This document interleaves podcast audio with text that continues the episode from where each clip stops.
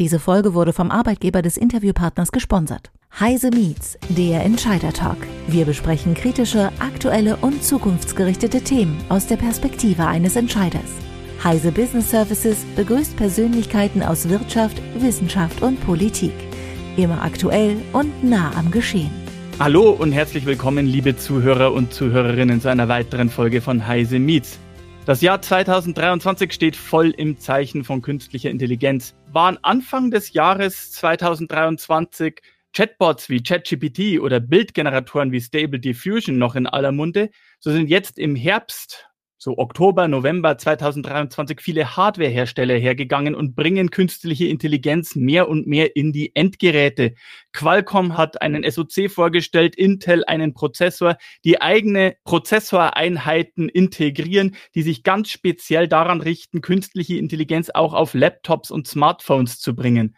Was bedeutet das für Anwender und was bedeutet das insbesondere auch für Unternehmer? Um diese und weitere Fragen zu beantworten, freut es mich sehr, einen Spezialisten auf diesem Gebiet bei uns begrüßen zu dürfen. Es ist Jörg Walter, Solution Architect der Infrastructure Group bei Lenovo. Jörg, herzlich willkommen bei uns bei Heise Meets. Ja, vielen Dank für die Einladung und äh, gerne das sind ja spannende Themen und wollen wir uns mal da in Ruhe darüber austauschen, was da so alles so jetzt so auf die äh, Welt zukommt. Und das ist, glaube ich, wirklich spannend nach den Ankündigungen der letzten Woche.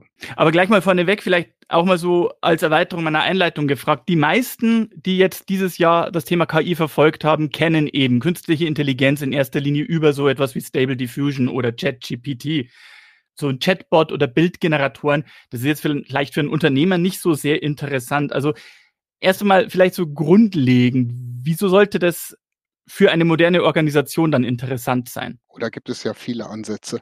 Wir sehen sehr viel AI-Projekte im, im, auf dem äh, Shopfloor in der Fabrikation, bei der ähm, Sicherung von Qualitäten, bei der äh, Absicherung von Robotern und jede Menge Anwendungen, die zum Beispiel auf Computer Vision basieren, also der Auswertung von Kamerasignalen.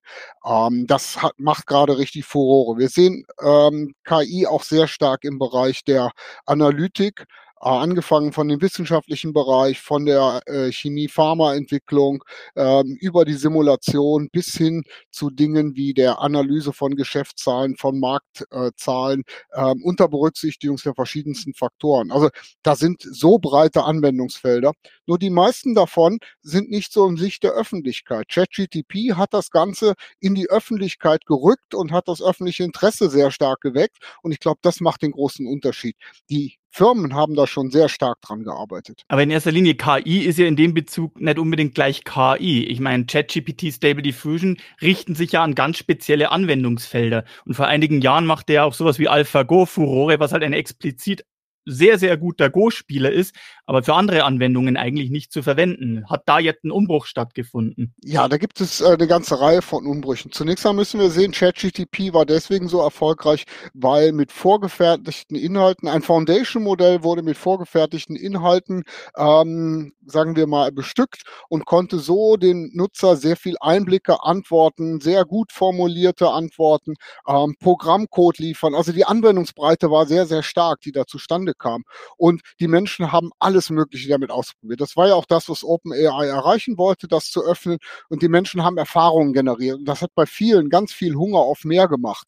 Man hat ja auch schnell festgestellt, die Inhalte, die da zugrunde liegen, sind vielleicht nicht immer so businessrelevant. Es wäre doch toll, wenn dahinter zum Beispiel mehr businessrelevante Inhalte liegen würden und man solch mächtige Maschinen dann damit in Verbindung bringen könnte. Du hast gerade Foundation Model erwähnt. Was ist das konkret? Was muss man sich darunter vorstellen? Das sind Grundlagenmodelle, die prinzipielle Fähigkeit mitbringen, die sind sehr groß, die haben eine ganze Reihe von äh, Möglichkeiten, zum Beispiel Chatbots zu füttern, zum Beispiel Programmcode zu erstellen, Bilder zu generieren, Bilder zu sortieren, Bilder zu analysieren. Da gibt es vielfältige Funktionen, die man in Foundation Models drin haben kann. Was ihnen fehlt, ist der konkrete Datenbestand, auf den sie das anwenden können. Und ähm, Foundation Models sind quasi die ja, wie soll man sagen, die Firmware einer, einer KI, mit der sie dann erst in die Lage versetzt wird, die Services anzubieten. Und dann muss ich halt doch schauen, auf welchen Datenbestand möchte ich das anwenden. Internetsuche haben wir mit ChatGTP erlebt, ist nicht schlecht. Bei Bing ist es inzwischen State of the Art geworden. Aber viel interessanter wird das ja, wenn ich eigene Inhalte habe. Und ich möchte ja nicht einfach loslegen, eine ähm, wie auch immer geartete Artificial Intelligence auf meinen Datenbestand ähm, zu trainieren, sondern ich möchte eine vortrainierte haben und die dann an meinem Datenbestand zur Anwendung bringen. Man sieht, das ist eine Erweiterung ähm, der Möglichkeiten, auch macht es einfacher, an die Dinge heranzugehen und äh, schneller Ergebnisse zu erreichen, ohne dass ich den ganz, ganz großen Trainingsaufwand habe. Hm, also wie muss ich mir das vorstellen? Das heißt, ich überlege mir als aller, allererstes, was für ein Umfeld, was für ein Service oder was für ein Bereich in meiner Firma kann von einer KI profitieren. Dann suche ich mir ein dafür passendes Foundation Model und das muss ich dann trainieren, damit in diesem Bereich eine Aufgabe erfüllt oder wie? So fast, ja. Also die, die, am Anfang steht immer die richtige Frage. Kann diese KI die Frage überhaupt beantworten? Ist es eine gute Frage? Und wir haben ja anhand der Chatbots erlebt, wie die in der Lage sind, aus wilden, unstrukturierten Datenmengen sehr strukturierte Antworten zu generieren und uns zu helfen, damit klarzukommen. Und so kann man auch so Fragen im Unternehmen sich vorstellen. Ähm, Gehen wir mal davon aus, wir haben ein Unternehmen, das hat zum Beispiel einen unendlichen Erfahrungsschatz von Berichten seiner Servicetechniker, wo ganz viel Gold drin ist, das man noch heben möchte. Und eine Large Language Transformer, das haben wir ja bei ChatGTP ersehen, das ist ja der Service dahinter, der kann mit solchen Beständen umgehen, kann sie erfassen und kann sie nutzbar machen, sodass ich ihn fragen kann, was nun in diesen ganzen Berichten drin ist und wie ich daraus jetzt weiter lernen kann und jetzt meine Aufgabe erfüllen kann. Und so kriegt man einen Übergang hin von den bisherigen äh, Spezialisten zu den neuen Spezialisten. Also auch der Übergang in den Generationen, der im Augenblick sehr, sehr stark ähm, gefordert ist, kann damit unterstützt werden. Also ich habe eine Frage an einen Datenbestand, dann habe ich meine entsprechende Institution mit einem Foundation Model, das ich nun mit diesem Datenbestand bekannt mache. Und das gibt mir dann die Möglichkeit, diesen Datenbestand zu befragen. Das heißt also im Endeffekt, ich habe hier ein, einen Archivar im Endeffekt, der angelernt ist und der mir quasi in verbesserter Funktion aus diesen Datenbeständen raussuchen kann, was ich brauche und vielleicht in einem neuen konkreten Fall Handlungsvorschläge oder äh, dergleichen geben kann, wie damit umzugehen ist? Zum Beispiel, da gibt es ja auch äh, ganz tolle Projekte, die wir im, im Umfeld sehen, wo solche ähm, Schätze gehoben werden und nutzbar gemacht werden. Und viele Unternehmen haben solche Schätze, die ja außerhalb der strukturierten Daten stehen. Aus dem SAP-System zum Beispiel das zu bekommen, ist relativ verhältnismäßig einfach, denn das sind strukturierte Daten.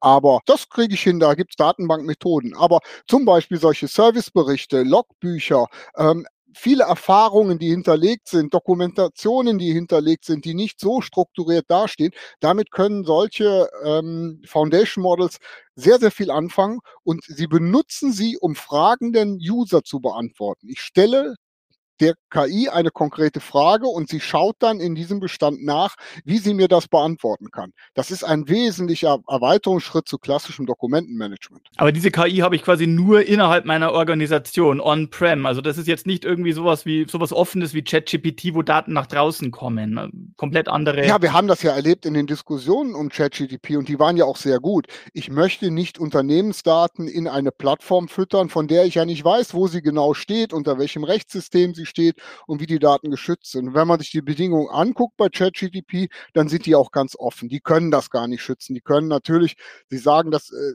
sie wollen es protecten, aber in Wirklichkeit muss ich ganz klar sagen, werfe ich die Daten aus meinem Unternehmen heraus und verliere die Kontrolle.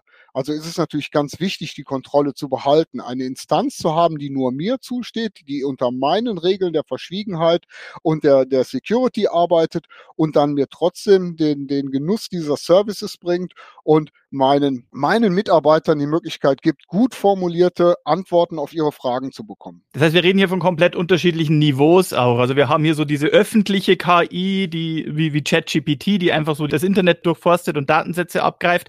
Wir haben die unternehmerische KI, sage ich jetzt einfach mal, die äh, nur so mit den Unternehmensdaten hangiert, schon vielleicht auf den Konzern ausgeweitet und daraus Handlungsvorschläge äh, ableitet zum Beispiel. Und wir haben die Smartphone-KI, wenn man so will, den persönlichen Assistenzen Cortana oder Siri 3.0, die sozusagen so die eigenen Bilder aufhübscht oder einem den nächsten Weg zur Apotheke nennt. Ja, das ist ja zum Beispiel ein gutes Beispiel. Wir sehen ja, dass Werbung für Smartphones gemacht wird und wie, dass dabei exzessiv auch gezeigt wird, wie Bildveränderung funktioniert auf dem Phone und wie man dann das bekommt, was man gerne haben möchte, auch wenn man es gar nicht fotografiert hat. Da hilft der KI-Chip, den Qualcomm vorgestellt hat, natürlich enorm.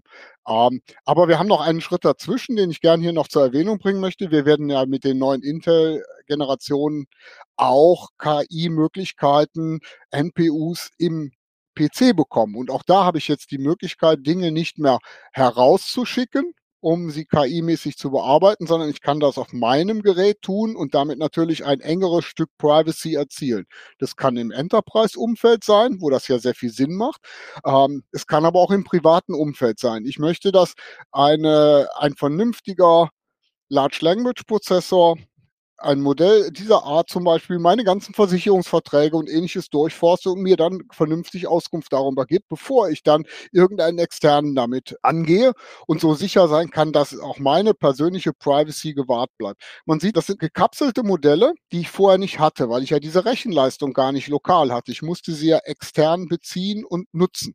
Und jetzt kriegen wir die Möglichkeit mit den neuen Chipsätzen, mit entsprechenden Foundation Models, auf die Größe abgestimmt, also vom Komprimierungsgrad her darauf abgestimmt und auch von den Fähigkeiten genau angepasst an meine Gerätekategorie und an die typischen Fragestellungen und kann dann in einer sicheren Umgebung meinen Datenbestand, meine Daten etwas machen lassen mit sich machen lassen und unter, mit Unterstützung von KI-Befehlen. Und das ist eine enorme Ausweitung. Das heißt also neue, kompaktere oder komprimierte, wenn man so will, Foundation Model, Grundlagenmodelle in Kombination mit neuer Hardware, die es jetzt auch für kleine Endgeräte ermöglicht, ermöglichen komplett neue und halt oder einfachere, sage ich jetzt mal, Anwendungsfälle für KWI-Anwendungen, privat oder im Unternehmen? Natürlich. Ich werde kein Smartphone dazu bringen, 100.000 Bilder zu sortieren. Das mache ich vielleicht auf meiner Workstation zu Hause, wo das ja vielleicht Sinn macht, meinen privaten Fotobestand entsprechend aufzuforsten. Oder ich lasse das meinen ähm, Betriebssystemdienstleister im Rechenzentrum machen für mein Smartphone. Aber ich will es ja in meiner Umgebung haben. Und da muss man dann auch einfach schlichtweg die Größen beachten. Es gibt für alles Thresholds. Wann macht es Sinn, das auf einer Workstation zu machen, auf einem PC, mit welcher Ausstattung? Da werden wir nach viele Erfahrungswerte jetzt auch generieren mit den neuen Chipsätzen. Das ist noch nicht alles ähm, so fertig. Wir arbeiten da dran, aber auch eine Microsoft arbeitet massiv dran. Wir haben ja die Ankündigung für weitere Schritte mit Copilot gehört, die dann diese Chipsatzkomponenten auch wirklich nutzen wollen, um solche lokalen KI-Services mit hoher hoher Privacy ähm, und hoher Security dann auch nutzen zu können. Also es wird ganz elementar Teil des Betriebssystems sein und darüber hinaus stellen wir mit den Foundation Models den Usern dann auch noch neue Möglichkeiten zur Verfügung. Stellt eigentlich ein Unternehmen wie Lenovo diese Foundation Models äh, bereit oder wie, äh, wie kommen die Hardwarehersteller da ins Spiel? Naja, wir möchten ja unseren Kunden ein möglichst an seine Bedürfnisse angepasstes Produkt bieten. Im Falle von Copilot ist das etwas, das ist Auslieferungszustand. Wir werden neue Betriebssystemversionen von Microsoft sehen, wir werden neue Versionen von Copilot sehen, wir werden die neuen Chips von Intel sehen und darauf basierend eine Reihe von Services nutzen und genießen können. Die Foundation Models sind etwas, das bringen wir in unser Partnernetzwerk ein. Wir haben ja KI stark weiterentwickelt zusammen mit fast 180 Partnerunternehmen, die entweder Lösungen geschaffen haben, die Software gebaut haben, die auch Hardware drumherum bestückt haben, um zum Beispiel ähm, Automatisierung von, von Hausinstallationen ähm, machen zu können, äh, Logistikunterstützung. Da gibt es zig Lösungen. Wir haben da auch da drin die Partner, die Deployment machen, die also Maschinen bestücken, die das Ganze integrieren und die damit große Rechenzentrumslösungen bis hin zu Workstation-Lösungen für die Kunden machen. Plug and Play am Smartphone sicher, auf dem PC wird es auch einfach kommen, aber für die Unternehmens-IT ist das nichts, was ich jetzt einfach wie ein Treiber runterlade und dann sofort benutze, sondern das muss ja integriert sein, es muss mit der Unternehmens-IT abgesprochen werden, es muss Security-Richtlinien entsprechen, es muss entsprechend geprüft werden. Und insofern ist das dann schon gehobenes IT- Handwerk, was äh, gemacht werden muss. Und das stellen wir dann entsprechend diesen Partnern zur Verfügung, die das dann integrieren können und mit unseren Endkunden zusammen zum Laufen bekommen. Ich wollte gerade fragen, ich meine, wer lernt denn diese Modelle für für das Unternehmen und für den speziellen Anspruch, den das Unternehmen an seine KI haben möchte, an. Ich meine, es reicht ja nicht zu sagen, jetzt habe ich mir ein Grundlagenmodell ausgesucht, hier ist die Datenbank, kipp einfach mal die Daten rein, die KI wird das schon machen. Also so wird das doch nicht funktionieren. Nein, nein, das muss natürlich parametrisiert werden, das ist schon Handwerk, aber es ist ein Riesenfortschritt gegenüber den Zeiten, wo ich ähm, auf einen Datenbestand ein völlig untrainierte KI losgelassen habe und dann e eventuell riesige Mengen an Rechenleistung zur Verfügung stellen musste. Ähm, der eine oder andere hat es vielleicht gelesen, dass für die Berechnung von ChatGTP 3.5 über 22.000 GPU-Karten verwendet wurde. Ähm, das leisten sich die wenigsten, ganz ehrlich. Ähm, und da bin ich natürlich sehr viel, sagen wir mal, ähm, kleiner oder genauer dran, wenn ich mit einem Foundation Model arbeite und dann auf diesem Datenbestand mache. Ich muss ja nicht mehr die, die grundsätzliche Funktionalität trainieren, sondern ich muss ja nur die KI mit diesem Datenbestand bekannt machen. Das kann ich sehr viel kleiner gestalten als so ein grundlegendes Training und damit effizienter sein. Kann ich das alleine? Wir haben Kunden, die haben diese Fähigkeit, wir haben Kunden, die haben diese Fähigkeit nicht. Und wir alle wissen, ähm, Data Scientists laufen jetzt nicht so in Horden arbeitslos auf dem Markt herum, ganz im Gegenteil, das ist eine schmale Ressource ähm, und die kann man so sehr viel effizienter zum Einsatz bringen. Das heißt, auch deren Zeit wird besser genutzt. Dasselbe gilt übrigens auch für Softwareentwickler, weil diese Modelle, das kennen wir ja auch von ChatGPT mit dem Code Interpreter, auch ganz hervorragende Software entwerfen können. Also auch da wird sich einiges tun. Die Softwareabteilungen können ja auch damit arbeiten. Wir sollten auch ein bisschen uns ähm, weiterschauen als nur den Bereich der, der Dokumentenauswertung oder der, dieser Schatzhebung, sondern auch dieser Bereich der Softwareentwicklung wird sich gewaltig nach vorne entwickeln. Aber das wird ja, glaube ich, auch eine große Herausforderung, vor allem an die kleineren oder mittelständischen Unternehmen sein. Wie du schon sagst, Data Scientists, die gibt es nicht wie Sand am Meer. Ähm, wenn die das irgendwie auch nutzen wollen für sich, müssen die ja auch jemanden finden, der das KI-Modell für sie antrainiert. Ja, also das, äh, da ist der Markt auch sehr, muss ich sagen, in ähm, in Bewegung. Und ich würde unsere kleinen mittelständischen Unternehmen hier nicht unterschätzen. Also wie, die Kontakte, die wir da sehen, die sind sehr, sehr interessiert an vielen dieser Dinge, zum Beispiel Qualitätsmanagement, Qualitätsanalyse, äh, Computer Vision und ähnliches auch zum Einsatz zu bringen. Natürlich haben die Schwierigkeiten, immer das passende Personal an Bord zu bekommen. Und hier kann zum Beispiel unsere Partnerlandschaft dann ganz gut spielen. Und wir sehen das auch, dass Kunden auf uns zukommen aus dem Mittelstand. Wir hatten gerade mehrere Veranstaltungen, wo es da ganz interessante Gespräche bekam.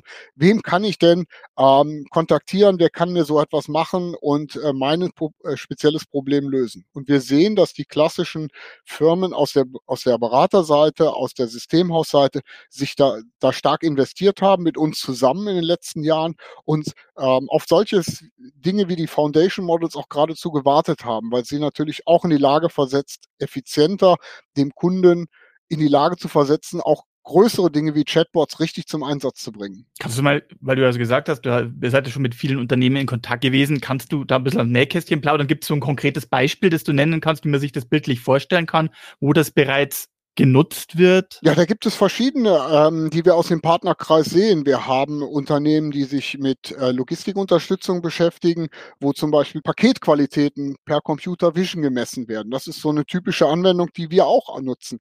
Man muss ja immer ein bisschen trennen. Die, manche sehen uns ja ähm, nicht so sehr das Industrieunternehmen Lenovo, sondern nur die Produkte, die wir haben und die Marketing- und Vertriebsorganisation, die nach außen tritt. Aber nein, wir haben ja in Ulo in ähm, Ungarn eine sehr große, sehr große Fabrikation. Und wir wollen ja auch in jeder Beziehung unserer Produkte uns an ein CO2-Neutralität heranarbeiten.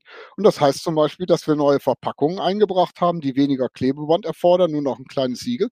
Aber wir mussten auch die Qualitätskontrolle für die Verpackung auf Computer Vision umstellen, um sicherzustellen, jeder Karton, der ULO verlässt, ist perfekt geschlossen, er ist perfekt im Zustand und ähm, so wie wir das, äh, der, wie der Kunde das haben will. Ich meine, wir haben als Lenovo ja auch einen sehr hohen Qualitätsanspruch. Da kommt Computer Vision zum Einsatz. Wir äh, scannen jedes Server-Motherboard per Kameras, überprüfen die Lötstellenqualität, überprüfen, ob alle Schrauben gesetzt sind, alle Stecker setzen, ähnliches. Eigentlich Basis, und viele Mittelständler tun das auch schon mit Computer Vision, aber da, da geht die Entwicklung gerade explosionsartig voran. Und die großen Konzerne, da sehen wir, was da noch an, an Möglichkeiten existieren. Und Computer Vision ist da ein, ein Riesenthema an der Stelle. Ähm, weil hier kann ich vor allen Dingen in der Qualitätskontrolle auch Mitarbeiter entlasten, die ich vielleicht demnächst auch gar nicht mehr in der Zahl habe. Weil gerade im Qualitätsmanagement ist etwas, das ist eine Domäne von uns Grauhaarigen. Ja, wir haben ja das Problem in Deutschland, das auch immer sehr häufig beschworen wird. Wir haben das Problem, dass es einen Fachkräftemangel gibt. Wir haben das Problem, dass es einen äh, demografischen Wandel gibt, dass sehr viele jetzt Ältere demnächst aus dem Berufsleben ausscheiden.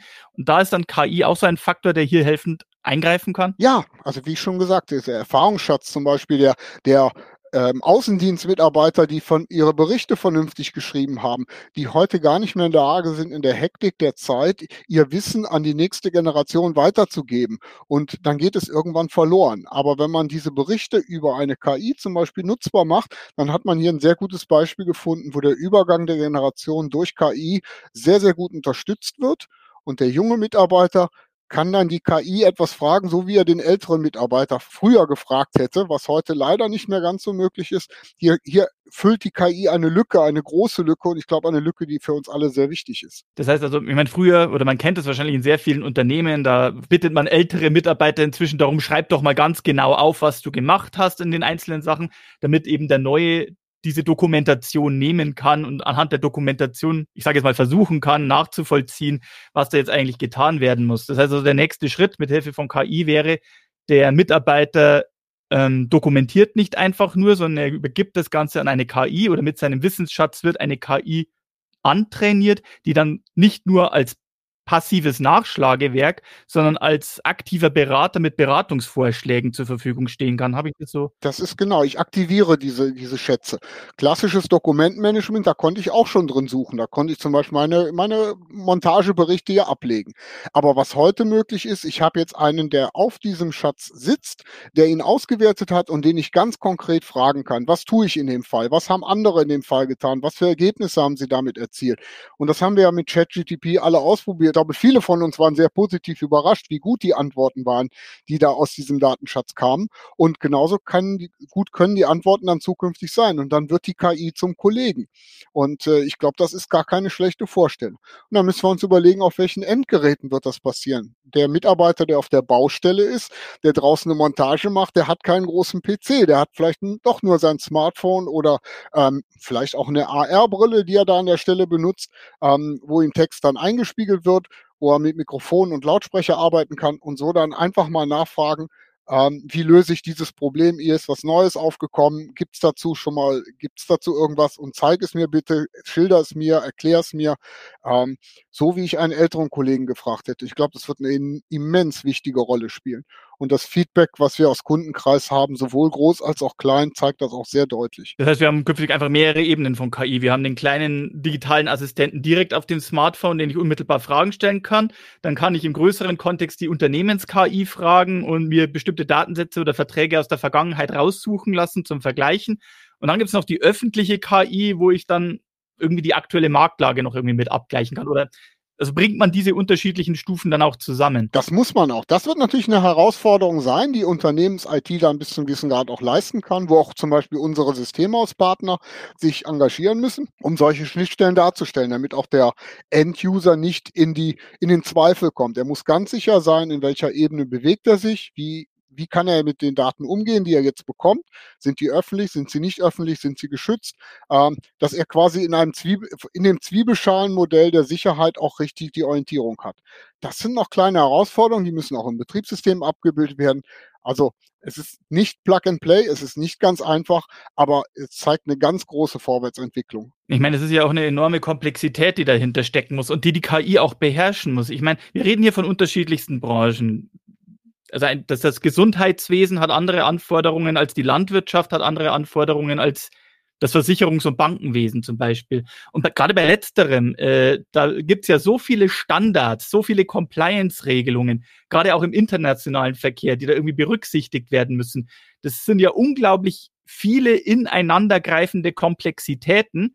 Kann das eine KI überhaupt in der Form nachvollziehen, beziehungsweise sinnvoll Ergebnisse, das kann sie ja dann Also kann man sich darauf verlassen, dass es vollautomatisch funktioniert? Naja, das ist äh, die Herausforderung hatten wir ja schon bei der Einführung von ERP-Systemen. Äh, sind sie so eingebaut und sind die Zugriffsebenen, die Zugriffsberechtigung auch richtig verteilt? Also diese Aufgabe stellen wir uns ja nicht zum ersten Mal. Nur wir haben jetzt einen neuen Mechanismus, den wir dort mit hineinbringen müssen. Die Foundation Models bringen schon mal eine ganze Reihe dieser Fähigkeiten mit dass ich Ihnen also sagen kann, in welches Umfeld Sie eingepflanzt sind, äh, nach wo Sie antworten dürfen, nach wo Sie nicht antworten können. Das können Sie tatsächlich lernen. Ähm, aber das können Sie nicht von Hause aus, weil jedes Unternehmen ist anders. Und natürlich, wir haben im Gesundheitswesen wesentlich strengere Vorgaben, als wir sie beispielsweise in der Herstellung von äh, Schokoladenkeksen haben.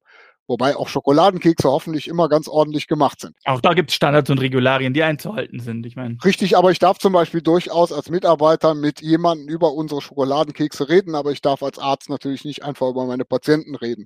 Also auch wenn der eine oder andere, ich hatte schon mit einer Keksfabrik zu tun, die durchaus also sich so gut um ihre Produkte kümmern, wie man das von manchem Arzt doch erwarten möchte.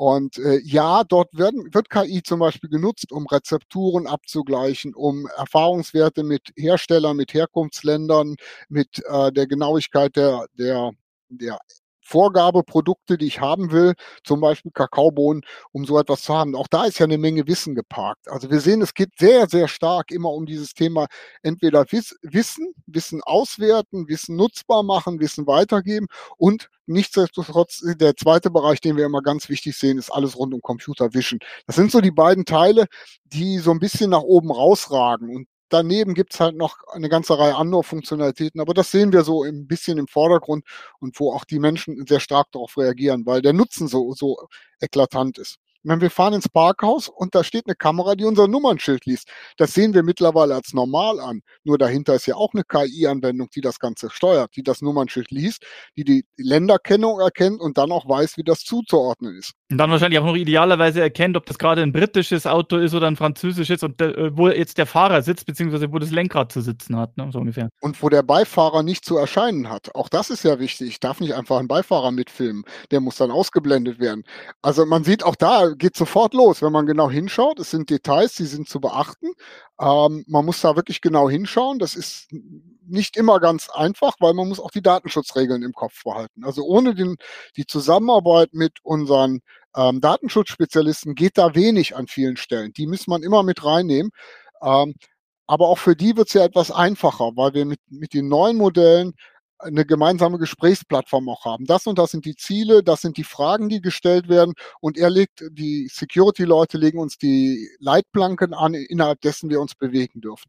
Das wär, selber werden wir ja gar nicht wissen, das Fachwissen, was darf ich im Bankenwesen an wen weitergeben, was darf ich im Gesundheitswesen weitergeben, das ist Spezialistenarbeit, die müssen wir dazu holen, in unsere Teams integrieren und so am Ende dann unserem Endkunden einen, einen vernünftigen Service anbieten zu können. Am Ende des Tages brauchst du also immer noch, also egal was die KI am Ende Ende des Tages, wie gut sie angelernt ist und was sie ausspuckt. Am Ende des Tages braucht es trotzdem immer noch den Fachmann, der auf die Ergebnisse guckt und urteilen kann. Macht das so eigentlich Sinn oder ist das so überhaupt verwendbar? Je komplexer die Frage, desto komplexer auch die Aufgabenstellung. Da werden wir nicht rauskommen aus dem, aus dem Ding.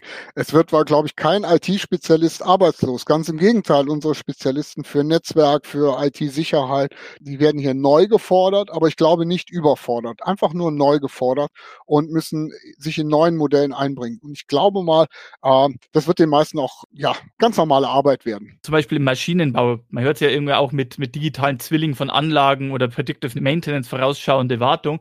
Da heißt es ja immer so schön, ein guter Maschinenbauer, der schon seit 10, 15 Jahren im Beruf ist, der hört irgendwann ganz genau am Geräusch, aha, demnächst fällt an der Maschine ein Teil aus ist schon wahrscheinlich auch Ziel, dass dann irgendwann KI dahin zu bringen ist, dass er sagt, so nach 3000 Zyklen muss das ausgewechselt werden. Aber deswegen braucht am Ende des Tages immer noch den Maschinenbauer zum Auswechseln. Ja, aber das kann, das können diese Sachen schon. Also es gibt kaum, ich glaube mal, es gibt nur noch wenige Windräder, die nicht mit solchen kleinen Edge-Geräten ausgestattet sind, die Normalität lernen, weil jedes Windrad ist ja ein bisschen anders, weil da gehören Umgebungsparameter dazu, Luftströmungen, äh, spezielles Sockelverhalten, Genauigkeiten der Flügelproduktion. Da gibt es genügend Kleinigkeiten und am Ende kann so ein kleines Gerät lernen, was ist die Normalität und dann Bescheid sagen, wenn etwas von der Normalität abweicht.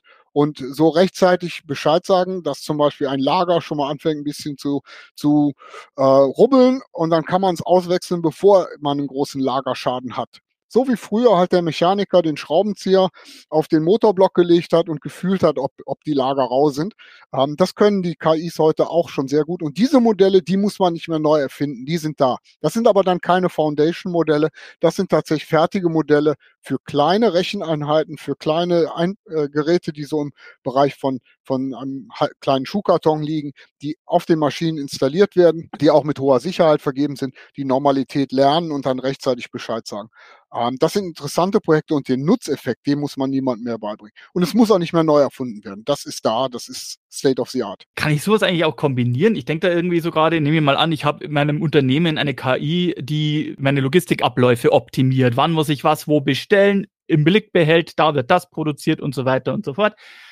Und dann habe ich aber irgendwo die, eine öffentliche KI mit Wetterdatenbanken, die dann genau sagt, ach übrigens, jetzt demnächst im Raum Malaysia, da könnte ein Taifun anstehen, das könnte zu Ausfällen entlang meiner, also die öffentliche KI weiß, da ist ein Taifun. Meine interne KI weiß die Wetterdaten nicht, aber die weiß, was es anstellen würde, wenn in der Gegend ein Taifun ist, was es für Verzögerungen von meinen Bauteilen folgen könnte. Also und noch mehr als das. Ich habe, ich habe öffentliche Stellen, wo ich abfragen kann, wie stark der Stau vor den Häfen ist, wie viele äh, Schiffe dort aufliegen und wie lang die Wartezeiten sind. Wie wir das aus dem Verkehr auch kennen. Das alles muss zusammengerechnet werden. Das tun wir zum Beispiel bei unserer Logistik, um sicherzustellen, dass die Primärteile, die wir äh, im Asia-Pazifik-Raum fertigen, dass die an, rechtzeitig just in sequence bei der Endmontage in Europa sind. Da sind all diese Faktoren wichtig und dann muss man ja gegensteuern.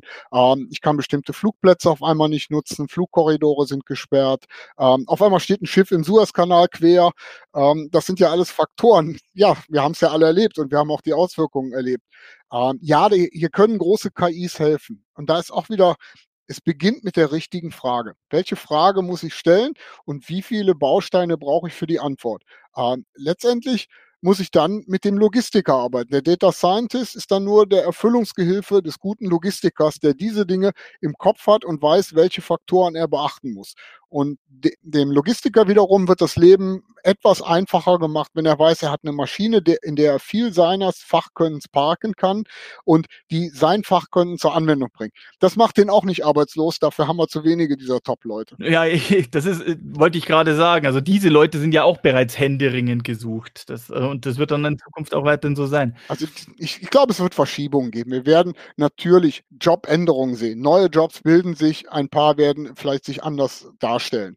Ähm, wir wissen, dass eine ganze Reihe Bürojobs sich vielleicht ändern werden, die heute sehr viel äh, mechanistische Arbeiten an Dokumenten machen. So etwas kann man der KI übertragen. Das kann sie zukünftig machen.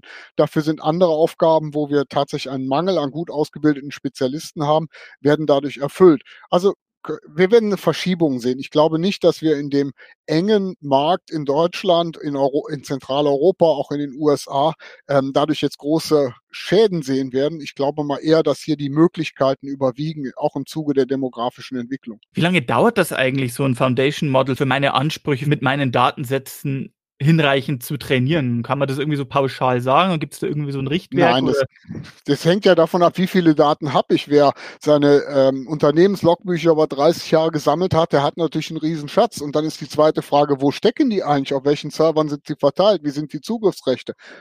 Nichts Neues, also Basis IT-Arbeit, das muss geleistet werden. Und dann hängt es davon ab, wie viel Leistung habe ich der, dem Foundation Model zur Verfügung gestellt, auf was im Server läuft es, ähm, habe ich GPU-Power dabei, in welcher Form, oder gehe ich Richtung der, der, ähm, der neuen CPUs, die da noch kommen werden, die ja da mehr, mehr in diese Richtung gehen. Also eine Pauschale kann man da wirklich nicht liefern. Das ist von bis. Okay, nochmal irgendwie so kurz zusammengefasst. Äh, also jetzt in Anbetracht dessen, was wir jetzt alles haben, mit den mächtigen Foundation Models, mit den neuen Prozessoren, ob das jetzt ein Intel Xeon oder ein Qualcomm Snapdragon ist oder dergleichen, äh, oder ewig viele GPUs, äh, Grafikkarten von Nvidia, mit den Möglichkeiten, die jetzt bestehen. Wenn ein Unternehmer sich jetzt drüber Gedanken macht, sinnvoll KI in seinem Unternehmen einzusetzen, was muss er sich für Fragen stellen? Was muss er berücksichtigen? Was braucht er dafür? Naja, also die Frage, die er sich stellen kann, ist, habe ich solche Dokumentenschätze? Ähm, will ich mit Kameras meinen Leuten die Arbeit ersetzen? Habe ich logistische Herausforderungen, die ich erfüllen muss, wo ich an meine Grenzen komme? Habe ich ähm, Herausforderungen in der Zusammenarbeit mit anderen Unternehmen? Letztendlich geht es um den Dialog mit Menschen, die wissen, was diese Foundation Models, was KI kann dass man sich austauscht, das aussortiert. Ich habe diese Gespräche in den letzten zwei, drei Jahren immer als sehr, sehr positiv erlebt. Ähm, man sortiert das Ganze aus, reduziert es auf die tatsächlichen, was ist heute wichtig, was ist zweitwichtig, setzt das Ganze an. Dadurch definiert man die wirklich wichtigen Fragen und dann kommt man durch die Foundation Mods auch viel schneller zu einer einsatzbereiten Lösung. Und man kann ja auch einmal ins Kästchen gucken, ob es das, ob vielleicht schon was Fertiges da ist, wie zum Beispiel Qualitätskontrolle für Oberflächen, ähm, äh, Intruder Detection, Parkplatzüberwachung, was der eine oder andere vielleicht schon ähm, auch ein bisschen unangenehm aufgefallen ist, dass Parkplätze heutzutage von KIs automatisch überwacht werden können und wer dann zu lange dort steht, Ärger bekommt. Das freut nicht jeden, aber das ist der, das kommt. Man kann sich wahrscheinlich auch so Fragen stellen, wie man hört ja so Beispiele aus dem Gesundheitswesen, gibt es KIs, die quasi anhand von Fotoaufnahmen Tumore von Hautkrebs erkennen können, wo man sich dann die Frage stellt, kann ich irgendwie so eine bilderkennende KI sinnvoll für mein Anwendungsfeld einsetzen. Oh ja, also das ist ein ganz tolles Beispiel. Ich bin doch von Hause aus Medizintechnik-Ingenieur, komme aus der digitalen Bildgebung. Und beispielsweise die Charité hat über Jahrzehnte Schnellschnittbilder, pathologische Bilder gesammelt, die auch befundet sind. Das heißt, wir haben hier bewertet, einen Schatz von bewerteten Bildern. Und den nimmt eine KI natürlich mit Kusshand, weil sie hat ja die Bilder, an denen sie lernen kann. Sie hat die Bewertungen, sodass das Ganze dann auch entsprechend beschleunigt ist. Und wenn man ihr jetzt ein neues Bild gibt, dann ist die Genauigkeit, mit der sie dem Arzt Hinweise gibt, ungeheuer hoch. Also das ist zum Beispiel etwas, wo die KI tatsächlich ihre Muskeln richtig gut zeigen kann.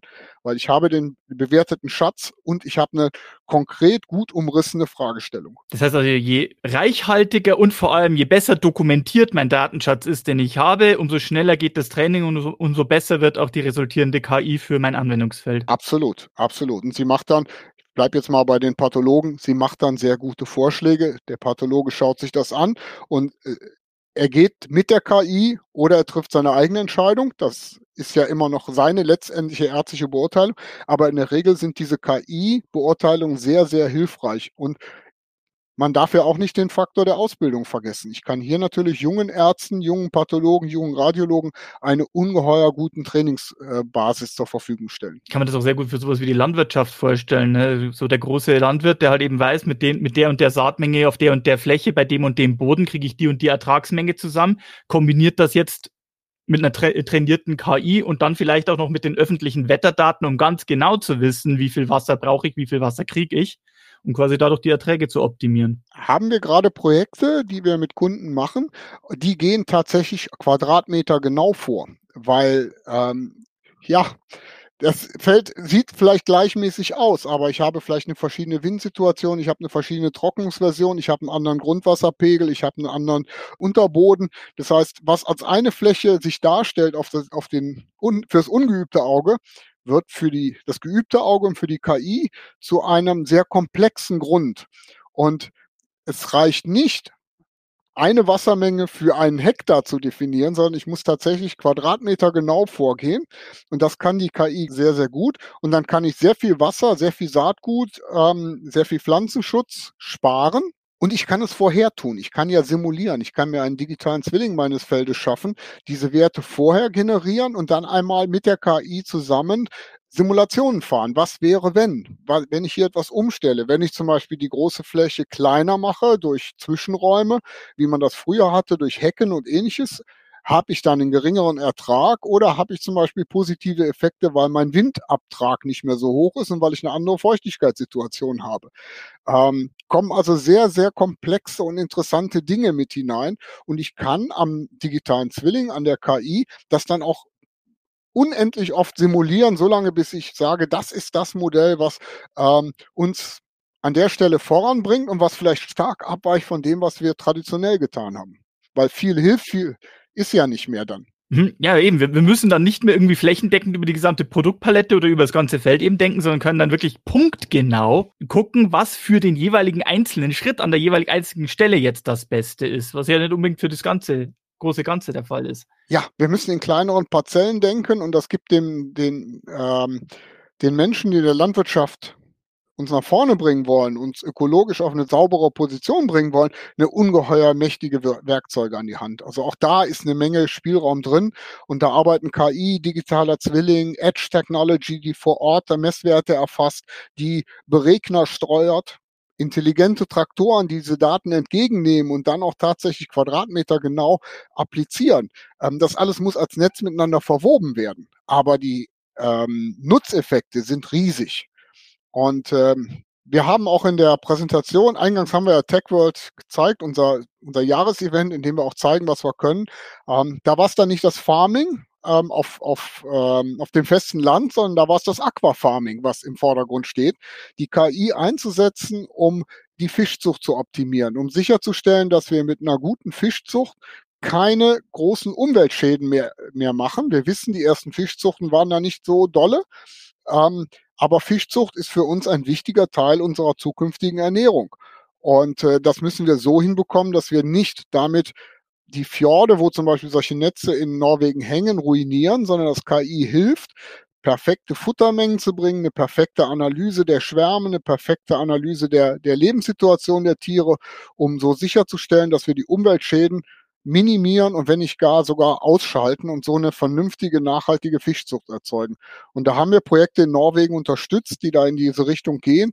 Und ähm, ich glaube mal, da werden wir mehr von sehen und das ist auch wichtig. Dass wir nicht einfach nur irgendwie unsere kleinen Fischzuchtinseln schaffen und dann auf Teufel komm raus darauf achten, dass ja nichts von außen eindringt, sondern dass wir wirklich genau tracken von der Meeresströmung bis runter zum einzelnen Fisch. Wie geht's dem und was braucht der? Ja, wie verhält er sich? Also man kann einen solchen Schwarm, auch das ist ja Normalitätsanalyse. Wie schwimmt ein Schwarm? Wie verhält er sich? Wie reagiert er auf, auf Einflüsse? Und daraus kann ich ja eine Menge Rückschlüsse ziehen. Fühlen sich die Tiere wohl? Fühlen sich nicht wohl? Sind sie zum Beispiel gestresst, weil sie sie zu wenig zu fressen bekommen haben ähm, oder zu viel zu fressen bekommen, sind die Kämpfe untereinander zu groß, weil die Packungsdichte, die Besatzdichte zu hoch ist. Da gibt es jede Menge Faktoren und die kann die KI aufgrund von Kameras dann sehr gut auswerten und ich kann mit weniger Personal, auch äh, zum Beispiel Norwegen ist ja einer der größten Standorte für Aquafarming.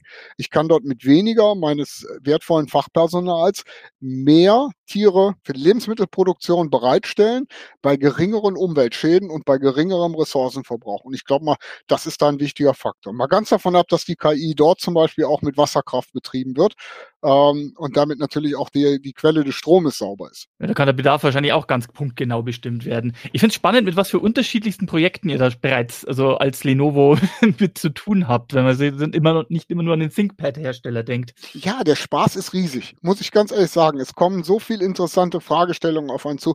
Man lernt auch mit jedem Projekt, was man macht, äh, mit wem man dort zu tun hat, ob das Hersteller von Glasprodukten sind, ob das hier Fischfarmer sind, ähm, die, die Chemie-Pharmaindustrie und was man da alles hat. Ähm, das ist jedes Mal in jedem Gespräch eine neue Reise, auf die man sich begibt mit dem Kunden und mit den Partnern zusammen, wo man dann sitzt und intelligent nachdenkt. Und ehrlich gesagt, das macht Spaß. Das macht wirklich Spaß. Ähm, man muss zwar seinen Hirnkasten richtig benutzen, aber ich glaube, das ist ja das, was unser einem auch Spaß macht. Man hört auch, dass du mit richtig viel Enthusiasmus dabei bist. Ich gucke leider auf die Uhr. Ich fürchte, wir müssen unsere Folge jetzt langsam zum Abschluss bringen. Wir könnten da wahrscheinlich noch sehr lang über einzelne Details reden. Äh, liebe Zuhörer, liebe Zuhörerinnen, ich hoffe, Sie haben sich trotzdem ein sehr gutes Bild von der Situation machen können und sind vielleicht auch auf die eine oder andere Idee gekommen, wie Sie das nutzbringend einsetzen könnten bei Ihnen. Ansonsten bin ich sehr gespannt, ob wir in einem halben Jahr wieder hier zusammensitzen und mal darüber diskutieren können, was hat sich denn in der Zwischenzeit getan. Ich glaube, der große Umbruch, die große Entwicklung, die steht jetzt gerade noch bevor. Es rollt. Es rollt wirklich und es wird immer größer. Und den Menschen ist aufgefallen, was KI kann durch ChatGTP. Sie sind wach geworden und jetzt beginnen sie sich zu viel mehr Leute zu fragen, was alles geht. Und auf die Fragen bin ich gespannt und auch auf die Antworten. Ich auf jeden Fall auch. Bin, bin mir sicher, da werden wir hier noch in Zukunft drüber reden. Das war's hier von heute, liebe Zuhörer, liebe Zuhörerinnen. Ich hoffe, es hat Ihnen gefallen und ich hoffe auch, dass ich Sie in Zukunft hier an dieser Stelle nochmal bei uns begrüßen darf. Und vielen, vielen lieben Dank, Jörg Walter, nochmal für deine Einblicke und deine Expertise zu diesem Thema. Sehr, sehr gerne. Und wer die Fragen direkt an mich richten will, ich bin bei LinkedIn. Ich glaube, ihr werdet mich finden. Wunderbar. Dann auf Wiederhören. Ciao. Das war Heise Meets, der Entscheider Talk. Sie wollen mehr erfahren? Dann besuchen Sie uns auf heise-meets.de. Wir freuen uns auf Sie.